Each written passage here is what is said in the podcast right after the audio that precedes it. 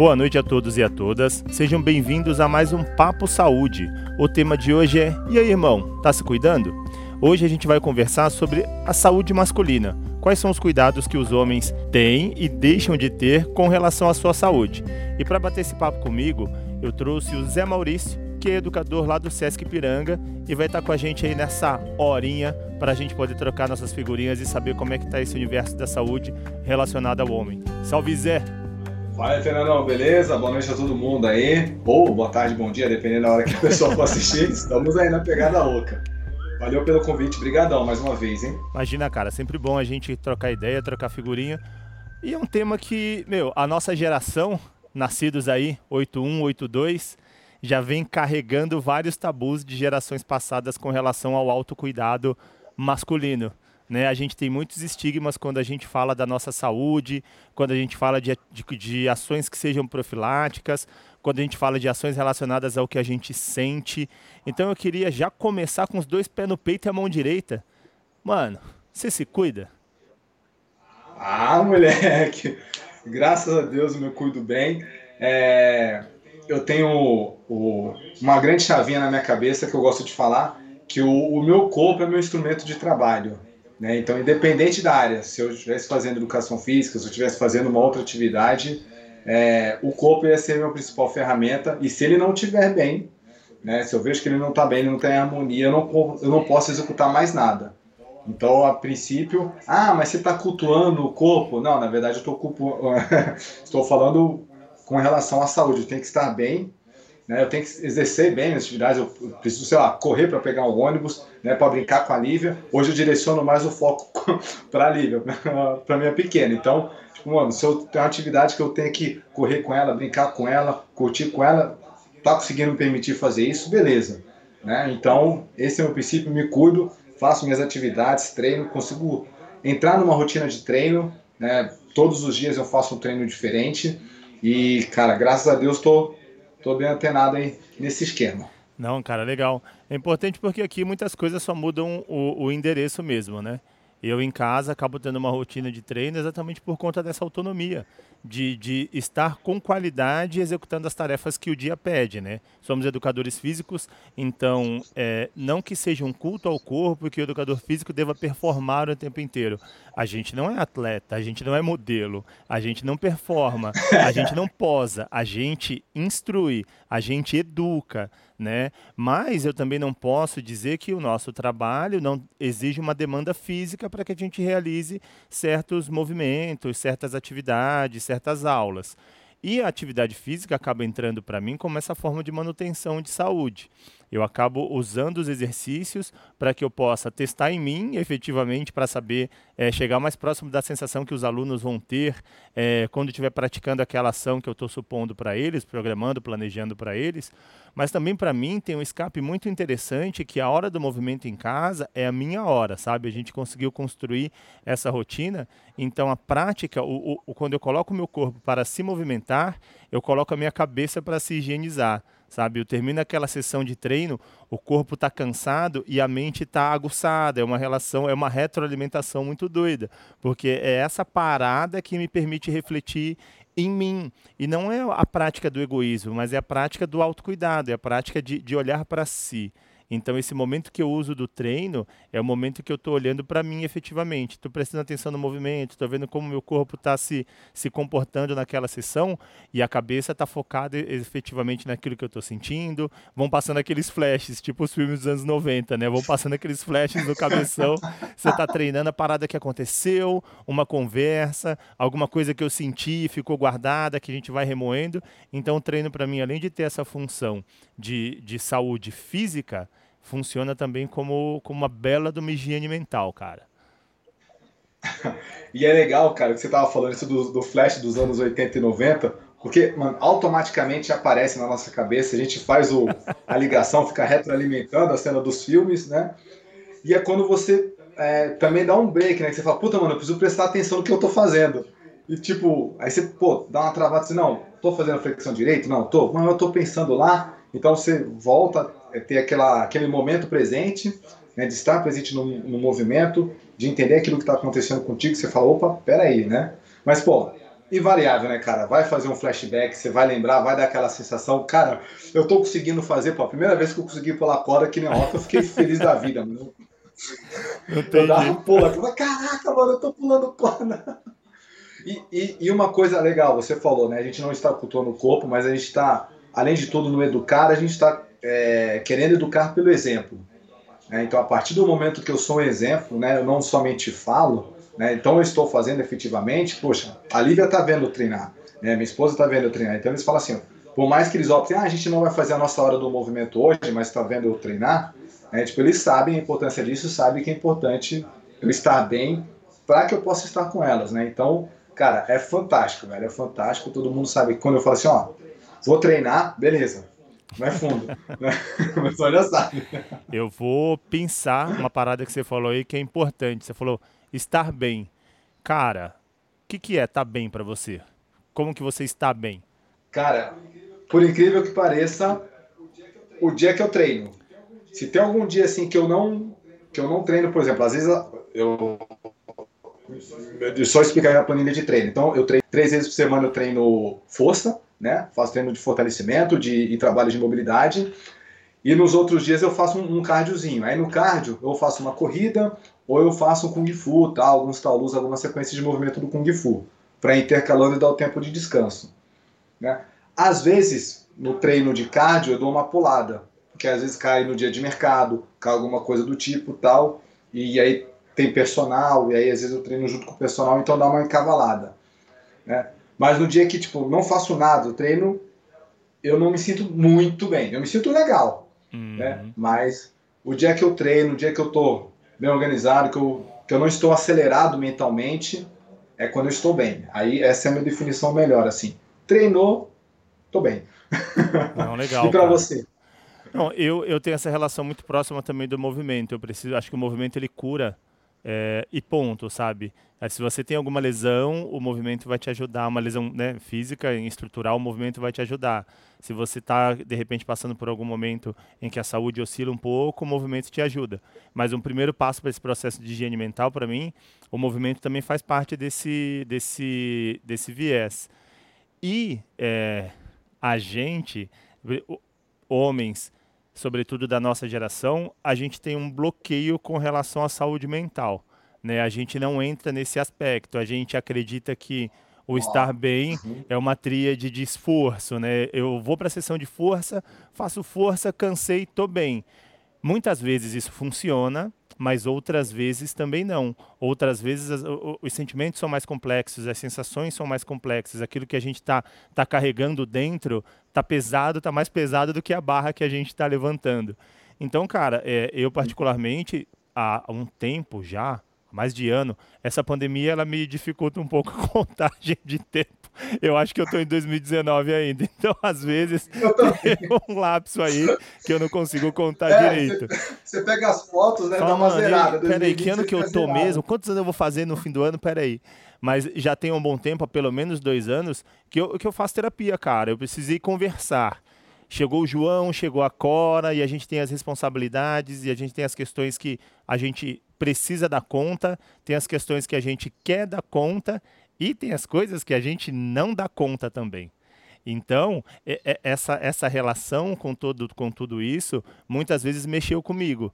E muitas vezes só o movimento não foi é, é, é, suficiente para que eu pudesse, exato, para que eu pudesse me, me higienizar. Então, eu converso, eu tenho terapia, eu falo dessas questões. Então, como é para você essa relação com aquilo que você sente, esse pacote completo que tem aí, como que você lida com essas coisas? Cara, obrigado por me aliviar. você sabe que você sempre é uma referência muito forte para então mim, lascou. de pai, de família, de, de professor. Não, procura, procura uma boa. e... Sai fora. E é, eu, ia, eu pensei que você ia perguntar primeiro, mas você falou que você já faz, né?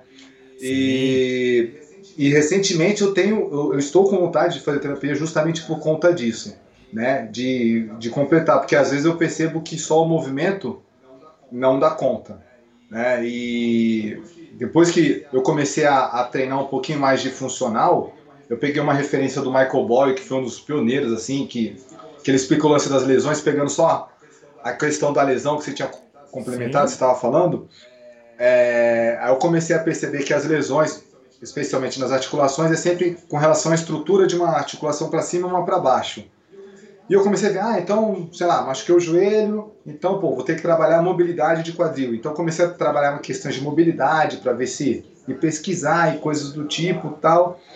Aí você começa a ver também e cruzar com informações, mano, de sensações psicológicas que também podem provocar esse Exatamente. tipo de desequilíbrio. Aí você fala, vixe, mano. Entrou numa esfera que, tipo, eu não domino. O buraco é bem mais para baixo, né?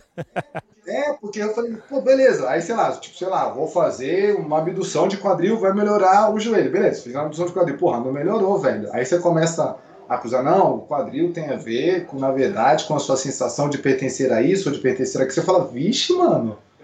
Pera aí, velho, eu só tô na ponta do iceberg, mano.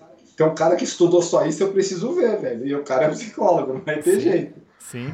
Né, cara? E eu tô, eu tô nessa dinâmica, eu já tô na, na busca, na captura aí pra, pra fazer. Provavelmente já, já começa semana, semana que vem.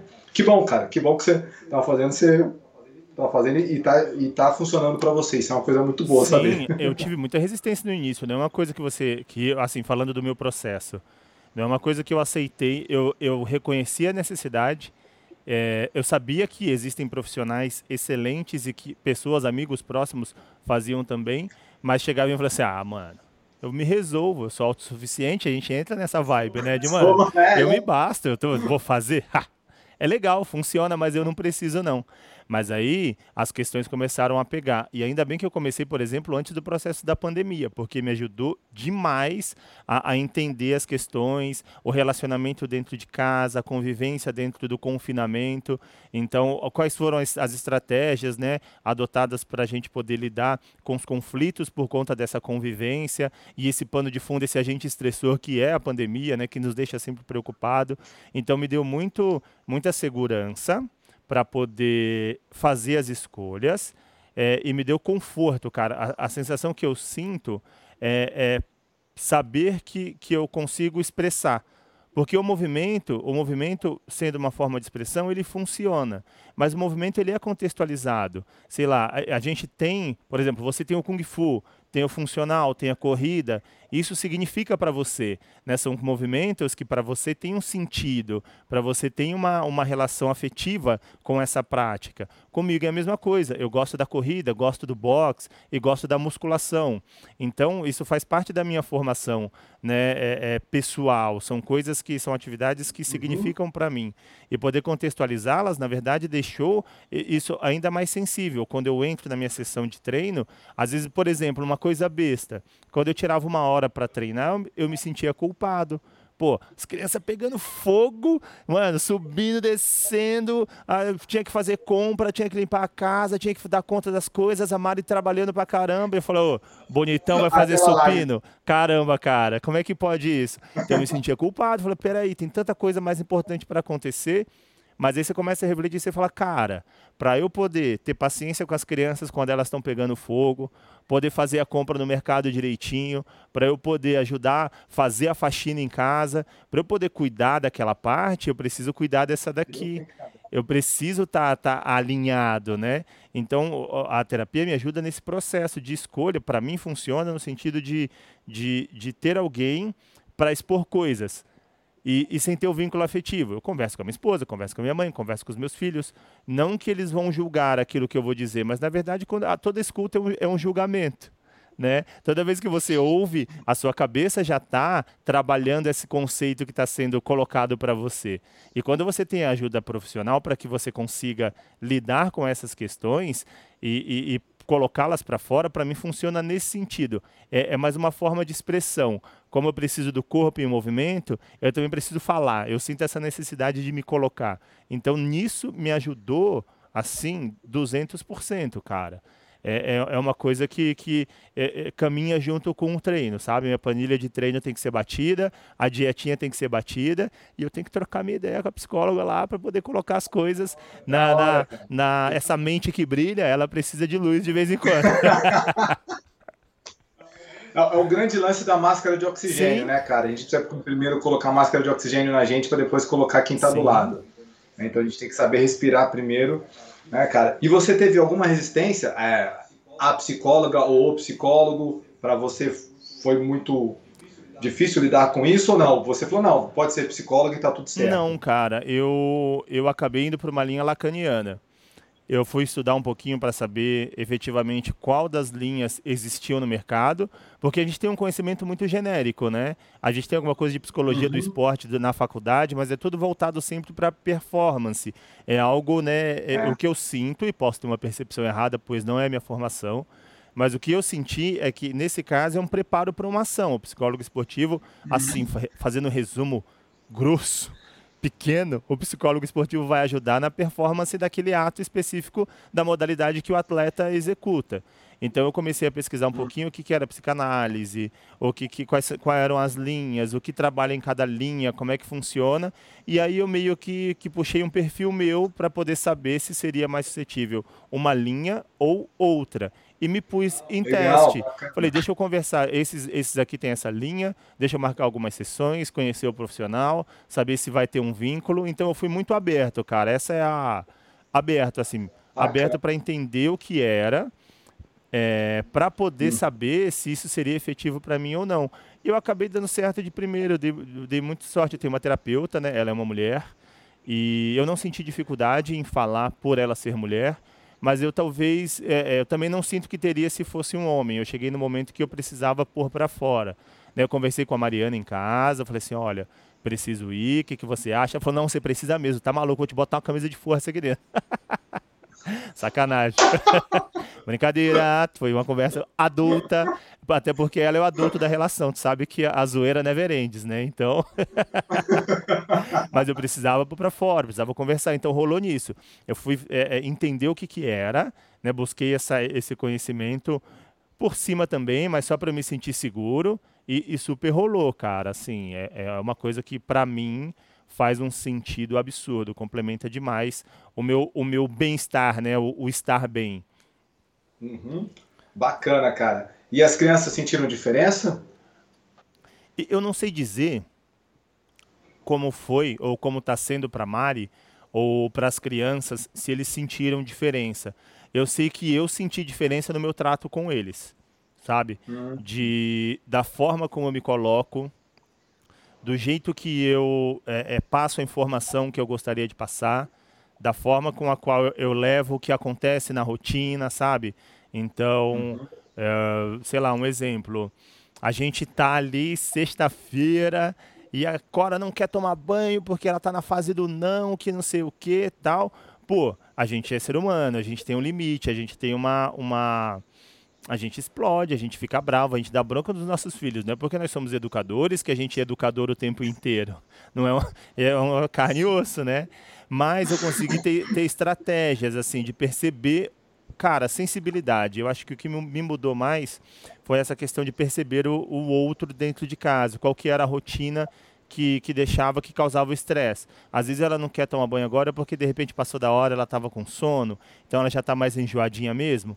Aí, poxa, pega no colo, vamos tomar banho então, vem no colo, sabe? De, de, de buscar estratégias. Eu acho que, eu, que eu, eu me sinto um pouco mais sensível às questões que acontecem e aí os gatilhos eu acabo conseguindo perceber um pouquinho antes né? E aí não Legal. tem essa essa não não estresso e também não levo para dentro para dentro do coração. Às vezes eu dava uma bronca no João, por exemplo. Caraca, João, você tá demorando pra caramba pra tomar banho, meu Deus do céu, que coisa é essa? Vai acabar a luz, vai acabar a água, vai acabar a energia, você tá aí meia hora. Aí ele ia dormir, pô, fazia aquela parada aceleradão, aí ele ia dormir. O que, que eu ficava pensando na minha cabeça? Ô, oh, menino tem oito anos, velho. Tem oito anos. Você, quando tinha 8 anos, ficava fazendo cólera do dragão no chuveiro para ver se ele corria ao contrário, tá acelerando o moleque, sabe? Aí eu me sentia culpado. Eu falava, pô, sacanagem, moleque tem 8 anos. Será que eu não podia ter? A água no mundo tá acabando, beleza, moleque precisa aprender a tomar banho, mas precisa ser, sabe, aquela coisa. Na pressão. Pá, no, sabe, toda é. hora. Tem hora que precisa, tem hora que é legal, tem hora, quer dizer, não é legal, mas precisa, mas essa mediatriz, sabe? Então, assim, eu não sei te dizer se eles perceberam essa diferença. É, mas eu sinto, me sinto mais sensível a essas questões, sabe? E aí demora, tipo, parece que o caldeirão cabe mais água antes de entornar. Legal, cara. Bom, Bom que a gente está nesse mesmo momento, eu, eu assisti recentemente um, um videozinho de uma pedagoga chamada Isa Minatel, esses dias, e ela estava falando, ela estava explicando, de acordo com a neurociência, o que acontecia com a criança quando os pais gritavam. Uhum. Então eu falava, mano, era assim. E pra gente que cresceu nos anos 80 e 90 com, com o grito e funcionou pra gente, pô, beleza. É só a gente fazer Ctrl-C, Ctrl-V com, com as crianças que funciona, né, cara? Beleza, funcionou pra gente, vai funcionar com eles. Né? Só que não, Só né? Que não. Outras crianças, outros tempos, outras coisas, meu. É, cara. Outros assim, pais. Outros pais, assim, a resposta da criança, sim, vai ter uma resposta imediata porque você está querendo uma ação, uma comunicação imediata. Então vai ter a resposta, mas não vai ser uma resposta pelo respeito, vai ser uma resposta pelo medo. Sim. Né? E, e ela falava, né, pela, pela neurociência, que acontece que é uma descarga de cortisol e adrenalina muito grande no cérebro da criança. Né, mano? E, e você vai bombando, vai bombando, mano. Criança. E quanto mais você fica agitado, mais a criança vai ficar agitada, vai agitada, pá, e depois ela explica, né? As novas estratégias que você pode utilizar, né? Uma linguagem mais lúdica, né? Não deixando de ser firme, porque a gente entende que também que a firmeza é super importante para a educação da criança, mas, né? O tom de voz, né? Então, quando você se espelha com a criança para conversar com ela de um jeito e falar assim, ó, eu tô com você, não estou contra você, cara, funciona, a criança entra na vibe, né? Entender, né, que tipo, às vezes a criança tá, como você falou, num tempo diferente, né? Às vezes ela tá, tipo, mano, tá em outra, velho. Ela tá. Sei lá, tá em Nárnia. E tá tudo bem, mano, é uma tá criança. É, aí você fala, pô, mano, é criança, velho. Ah, então. Você vai querer um padrão de qualidade de 19 mil, velho, uma criança, velho. Mano. Só que, só que é, é essa relação, né? A gente, enquanto pai, veja, a gente está aqui conversando sobre essas questões.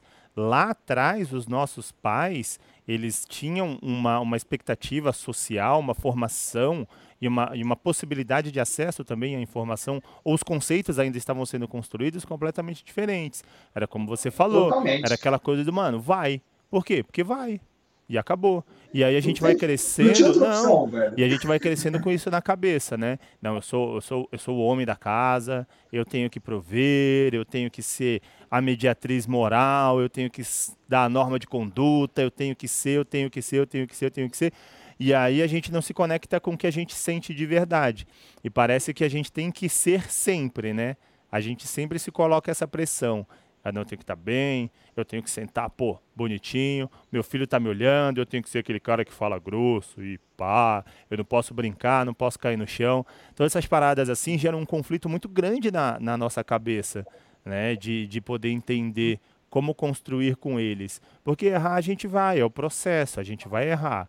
Mas é aquela coisa que a gente escuta, né? Ah, mas a gente deu certo, com a gente deu certo. É, meu amigo, deu certo, mas não foi muito divertido, não. Tem umas paradas que se pudesse. não vou mentir. se pudesse ter sido diferente, mentir, né? seria legal. Pois sabe. é, para a formação do adulto agora. E a gente, eu fico escutando algumas coisas de, ah, não, mas precisa, o trauma é importante para que criança. Não, gente, trauma é trauma, trauma é trauma, trauma não é importante, trauma é trauma, trauma fica, precisa ser trabalhado. Não é o trauma que ensina, não é o trauma que educa. O, o trauma é um trauma. Ele deixa uma marca forte.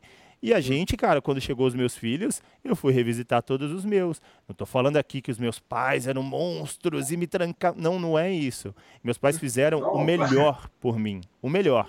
O melhor.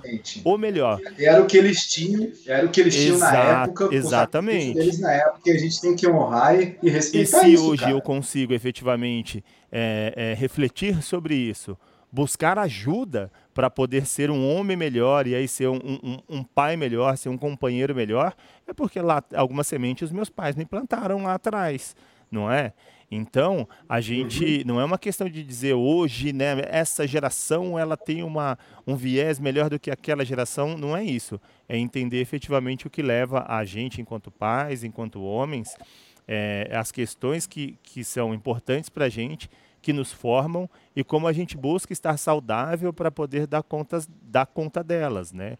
É, é essa relação. A nossa saúde impacta efetivamente na, na forma com a qual a gente lida com tudo. Né? É, cara, e chegar para falar, mano, pô, você errou, caiu, machucou, beleza, tá tudo bem, vamos lá. né? Simples assim, tem que chegar, falar real para as crianças, né? Ah, tudo bem. Na nossa época, putz, mano, machucou, Não, você machucou, mano, levanta e continua correndo. Hoje não tem um problema você abraçar, ô, vem cá, Exato. abraço, tá tudo bem. Agora a gente pode correr, beleza. Né? São abordagens diferentes, né? Mas você vê uma, uma linha diferente, você vê uma energia diferente, você fala, opa, aqui tá tudo bem, né?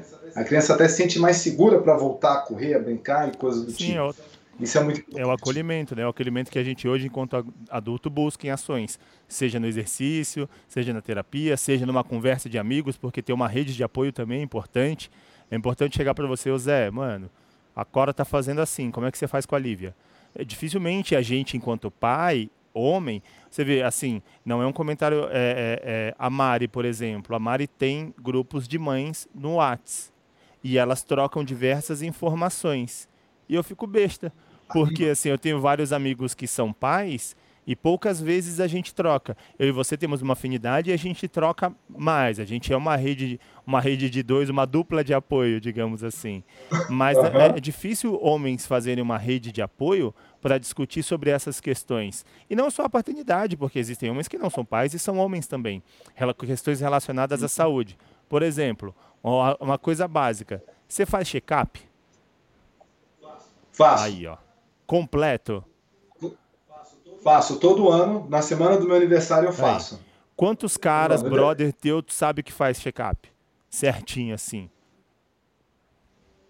Puta, velho, quase nenhum. Pois é, velho. cara. Pois é. Quase nenhum. Pois é. Quase e nenhum. assim. Sabem que é importante, entendem que é importante, mas, tipo, só vão. Só vão quando o bicho pega. E aí é só quando o bicho pega, né? Não é na, no primeiro, na, na primeira sensação. Ah, tô com uma dorzinha aqui, né? Vai passar daqui três dias. Aí daqui três dias tá dando aqui ali. Ah, não, mas eu vou tomar uma água de não sei o quê né, fica protelando essa busca pela saúde, essa busca pela não pela saúde no caso, é um socorro médico, né? É a busca pelo É, é o desespero. É, só vai, não, só vai no desespero. É desespero. Então, cara, e aí aquela é. aquela pergunta que por que que você acha, mano, que a gente enquanto homem reage dessa forma? Eu acho que foi justamente por essa questão da, da, da crença e da cultura de tipo, mano, você tem que ser valente, você tem que aguentar o tranco. Entendeu? Acho que é muito dessa sementinha que ainda fica germinando na gente. Então, tipo, ó, mano, pra que, que você vai lá, velho? Você é bom, você garante, você já passou por uma dor, uma dorzinha a mais, uma dorzinha a menos, tá tudo bem, vai lá. É, então, isso, isso é uma coisa que ainda fica germinando na cabeça das pessoas.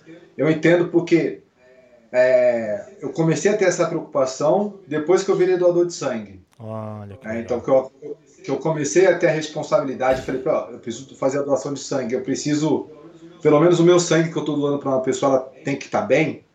Então, vamos fazer um check-up? Aí eu comecei, né, e para não me perder na questão das datas, eu acredito que teoricamente deveria ser a, seis, a, a cada seis meses. Mas eu falei, não, vou fazer um check-up anual, né, porque pelo menos eu, eu garanto, na semana do aniversário eu sei que eu não vou errar. Sim. Então na semana do aniversário eu sei que eu, eu faço tudo. Faço eco, faço tudo. Tipo, o doutor Campos, que é o que faz a analista, ele fala, Zé, bora pro check-up do ano, ele já até sabe já, né? Maneiro, cara. Já tá pronto aqui, ó.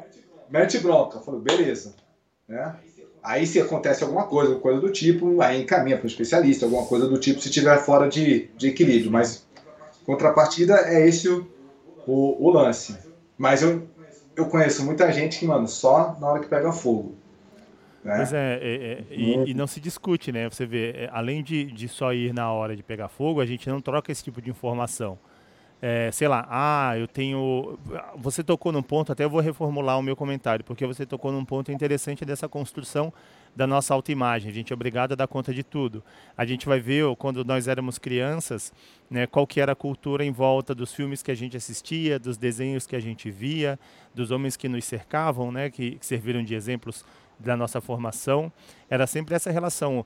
Eram era os filmes Exércitos de um Homem Só, né? O cara entrava e ele era bom e ele dava conta de tudo. O desenho do herói, o herói era grande, mano, boladão, dava conta de tudo também. E aí você quer queira, quer não, você vai associando essa relação e você vai internalizando esses exemplos. E aí quando você se coloca num momento de necessidade, você naturalmente se põe num papel de fragilidade. Só que essa fragilidade, efetivamente, não é algo ruim, mas a gente esconde. Poxa, eu tô com dor. Eu preciso. Aí passa alguém, tu faz aqui, ó. Mete já, pô, tô, tô legal. Aí passa, fala, caraca, maluco, tá me doendo aqui.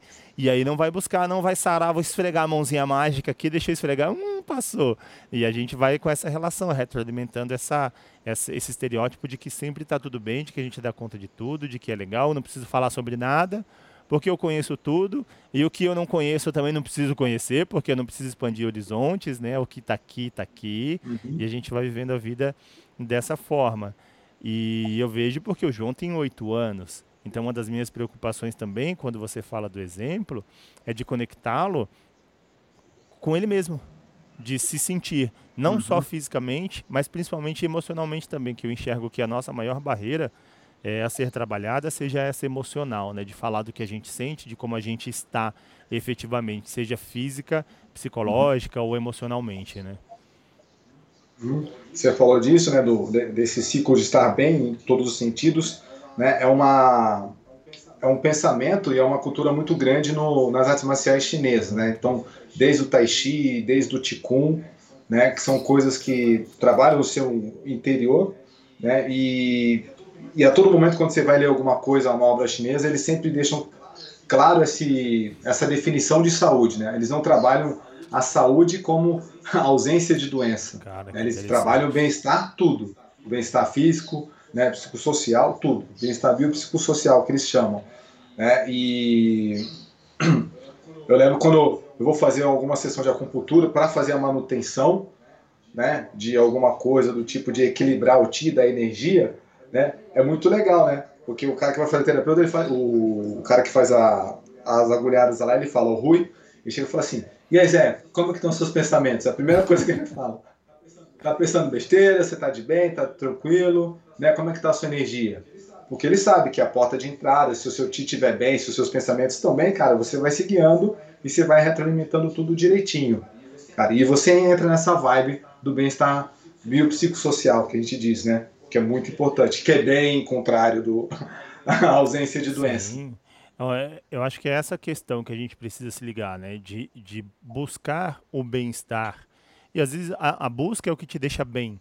Né? Não é uma relação de construção, mas é uma relação de construção de forma contínua. A gente não vai lá só para tirar a dor. Né? Você, a, a, gente tem essa, essa, esse, esse costume, né? Vou no quiroprático porque minhas costas estão doendo, vou lá na acupuntura porque eu não estou me sentindo bem, mas ninguém sabe que você pode ir lá uma vez por mês. Você pode ter essa rotina, você pode ter essa rotina de cuidado. Para fazer a prevenção, Exato. Né, Trabalha com a prevenção de manutenção. Exato. É. Eu acho que esse é muito o caminho. É. Quando você vai para o check-up uma vez por ano, você está olhando para as questões físicas. Você faz a sua terapia, você conversa, você tem o seu lazer. No nosso caso é o treino, mas tem, tem o futebol no final de semana, é uma prática, é uma, é uma prática de higiene mental e lazer, que esse é outro ponto que eu gostaria de colocar. A gente não se diverte, né? o lazer ele, ele não entra na nossa conta de tempo, né? A gente tem o tempo para o trabalho, a gente tem o tempo para estar em casa, a gente tem o tempo para ficar de bobeira, mas isso não entra como lazer. Qual que é o tempo do lazer? Qual que é a importância que se dá efetivamente ao lazer, né? Eu percebi isso que eu não, eu não tenho me dedicado ao lazer especificamente, assim.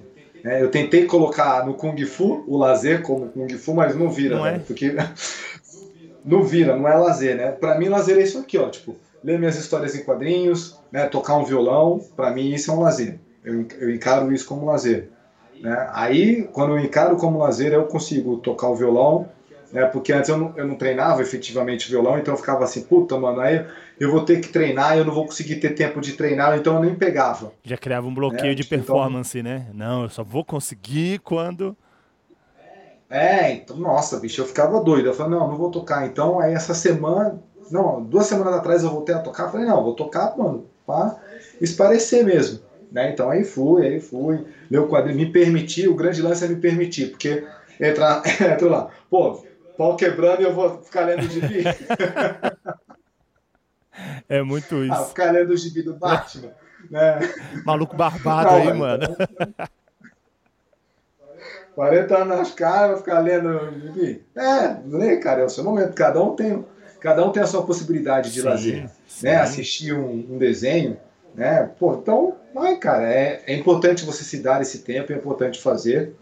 Né? E eu reconheço que agora eu preciso, preciso incorporar também na minha rotina. Né? Porque senão a gente acaba querendo fazer tudo de lazer nas suas férias sim. e tipo, você não, acaba não fazendo nada. Né? Então, Aí você quer fazer tudo, aí você não consegue dar atenção para a família, aí, você, aí acaba as férias, você, puta, você sai mais cansado do que. Volta a trabalhar chateado porque sabe que só vai ter férias agora o ano que vem.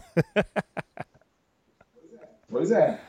Mas é, é, é o processo contínuo, né, cara? Eu acho que, que a saúde, os cuidados com a saúde, o autocuidado tem que ser um hábito, um hábito a ser praticado todos os dias. Não precisa fazer tudo no mesmo dia, né? Mas é um momento, poxa, hoje eu treinei.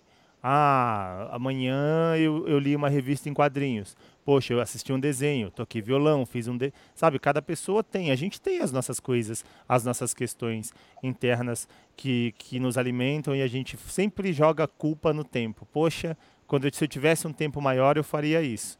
Nossa, estou com vontade de fazer aquilo, mas eu acho que hoje não vai dar. Essas coisas elas precisam ser programadas também para que a gente tire é, é, proveito para que seja legal e para que a gente não se sinta culpado, porque é aquilo que você falou. Nossa, cara, o mundo quebrando e eu vou parar agora, mas você não está parando agora. Você já caminhou a semana inteira ou já, ou já teve um processo de troca das suas tarefas, das suas obrigações. Quando você vai sentar para fazer a sua revista agora, significa que esse momento é, é, é, alcançado, é um momento previsto, é o momento mesmo de você fazer.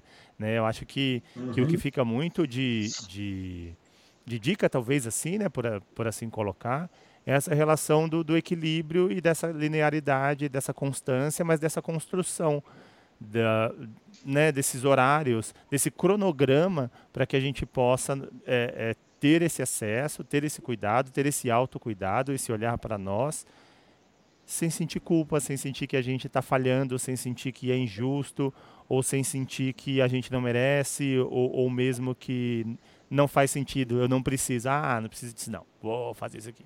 Né? Uma boa dica que você falou agora é quando a gente fazer aquele cronograma da agenda dos tópicos, né? Que a gente também foi meio condicionado a isso, a colocar os tópicos Sim. na agenda, né? Colocar um tópico, né? Tipo, ou escrever lazer, ou tipo, colocar uma atividade que realmente te gere esse bem-estar mental de lazer, né? Tipo, ou ler o gibi, ou fazer o desenho, assistir alguma coisa, coloque lá, né? Coloque lá, porque se você não colocar, você não vai fazer. É. Você sempre vai, você vai procrastinar e não vai dar certo. Então coloca, faça questão de colocar, né? E faça questão de fazer, né? Tipo... Um, um, comprometimento, um compromisso consigo, né? Com todas as partes do, do teu eu, né? Seja a parte física, a parte psicológica, a parte a parte a parte psicológica eu desdobraria em psicológica e mental, porque de repente a gente tem essa ação um pouco mais pensada e, e, o mental uma relação com sentimental, vamos colocar assim, né? Afetiva, boa, boa. parte afetiva, parte psicológica e parte afetiva, que a gente sempre relega, né? Relega o psicológico, relega o afetivo. Às vezes o físico tá legal, às vezes eu até treino, faço meu check-up, mas eu não tenho minha válvula de escape, eu não converso, né? eu não tenho uma pessoa que me apoia. Então é, fica essa as fica essa reflexão. Então a gente falou da parte física, da parte psicológica, da parte emocional, afetiva, o que mais você colocaria aí no nosso balaio de bem-estar e saúde do homem? Bem-estar balaio? Hum, a gente falou do, da rede de contatos. Deixa eu ver. Cara, eu sei que eu sou palhaço, mas eu acho que o fato de você rir é um aspecto muito, muito importante. Né? Então, atividades que te geram risadas e gargalhadas, eu acho que são fundamentais, extremamente fundamentais. Né? As mulheres têm essa rede de contato, como você falou, às vezes elas conversam, dão risada, e os homens precisam dar uma quebradinha nisso, né? De tipo, pô, sou sempre o fortão, sou sempre o durão. Não, cara, você pode rir, velho. Rir não tem problema nenhum, rir faz bem. O pessoal diz, né? Rir é o melhor remédio. Né? E não somente rir de palavrões, mas rir de uma situação desse, de um tropeço, de alguma coisa Sim. do tipo. Eu acredito que é um, é, é uma semente que deve ser mais trabalhada no, no, no mundo masculino, muito importante. Eu, eu acho que, que a seriedade ela não precisa ser esse, esse o personagem, né? Você pode ser uhum. sério e você pode ser bem-humorado, você pode sorrir, você pode ser mais solto, mais leve. Eu acho que leveza. Acho que o que fica assim de, de legado que eu coloco com o João, quando eu quero me conectar com ele, quero que ele sinta mais, não quero o quê? Porque é uma relação que ele vai ter com ele mesmo, mas ofertar uma possibilidade de conexão com ele mesmo, para que no final ele seja mais leve, mais sensível. Né? A gente foi, eu de hoje, sou completamente diferente ao eu de cinco anos atrás, que é diferente do cara de cinco anos atrás, que cinco anos mais para trás era outro maluco também. Então eu acho que, que é esse processo de, de se conectar com a gente mesmo e de sentir mais, né? Eu acho que sentir mais, sorrir mais, abraçar mais, é, é, externar essa afeto mais, né? Chorar mais, por que não? Se conectar com o que a gente está sentindo no momento. Eu acho que é muito mais justo do que colocar tudo em caixinhas e compartimentando, compartimentando, porque daqui a pouco e a gente somatiza, né? Somatiza mesmo, é. isso é um fato. E não resolve. Que não explode, implode. É. Uhum. E não resolve. Que não, não. Explode, É, tem um, tem um, um, um, professor de biomedicina, que ele é palhaço, chamado Mauro Fantini, eu gosto muito dele ele tem uma frase que ele diz, né? Que divertido não é contrário de sério. Divertido é o contrário de chato. Né? Da hora. Então... da hora. Então, né, cara, você pode ser super sério, mas você pode ser divertido. Isso Sim. não é só o contrário de chato, só isso, cara. Então, você pode fazer uma super apresentação, você pode fazer super coisa sendo divertido, sempre bem-humorado e sem perder sua seriedade. Eu acredito muito nisso e acaba sendo muito mais leve. Bom, cara, perfeito, assim. Eu não poderia ter chamado um parceiro melhor para a gente trocar essa ideia mais solta sobre um tabu, essa construção social que, que a gente tem do nosso eu, o quanto a gente tem que ser, ao invés de sentir, né? Acho que o que pega muito para mim é isso. Eu acho que a gente precisa sentir mais e ter que ser menos. Né? Então a galera que, que nos ouve, os alunos que chegam até mim, eu acabo procurando colocar essas situações dessa forma, esse autocuidado, olha para você, para mim funciona o treino, para você funciona o futebol, para o Zé funciona o quadrinho, para você de repente funciona a leitura. Então é, é, pegar as informações que a gente colocou aqui nessa conversa e tentar elaborar a sua rotina de autocuidado. Que seja de repente enxugar o pé direito, começar por aí, que é importante. e até você conseguir chegar de repente a buscar uma terapia, se for o caso de você sentir essa necessidade, um lazer, um momento só seu então, olha para dentro. A resposta está dentro, né? A gente precisa olhar para dentro, ser sincero com a gente mesmo, para poder ser sincero e olhar para as pessoas que estão à nossa volta. Maravilha, hein? Muito obrigado pelo convite. Como sempre, é fantástico trocar ideia, aprender contigo. Obrigado mesmo. Uma obrigado mesmo. Foi, foi, demais, foi demais, cara. Sempre um aprendizado contigo, irmão. Obrigado Valeu, mesmo, de parceiro. coração. Forte abraço. Valeu. Vou deixar o black igual o teu, só que o meu black é o contrário e já vou contar, semana que vem já vou dar uma parada já. É nóis, meu querido. Forte abraço. Até uma próxima aí, daqui a pouco a gente inventa outra. Demorou já é. Fica com Deus, irmão. Valeu. Beijão nas crianças aí. Valeu. Fomos. Tchau, tchau.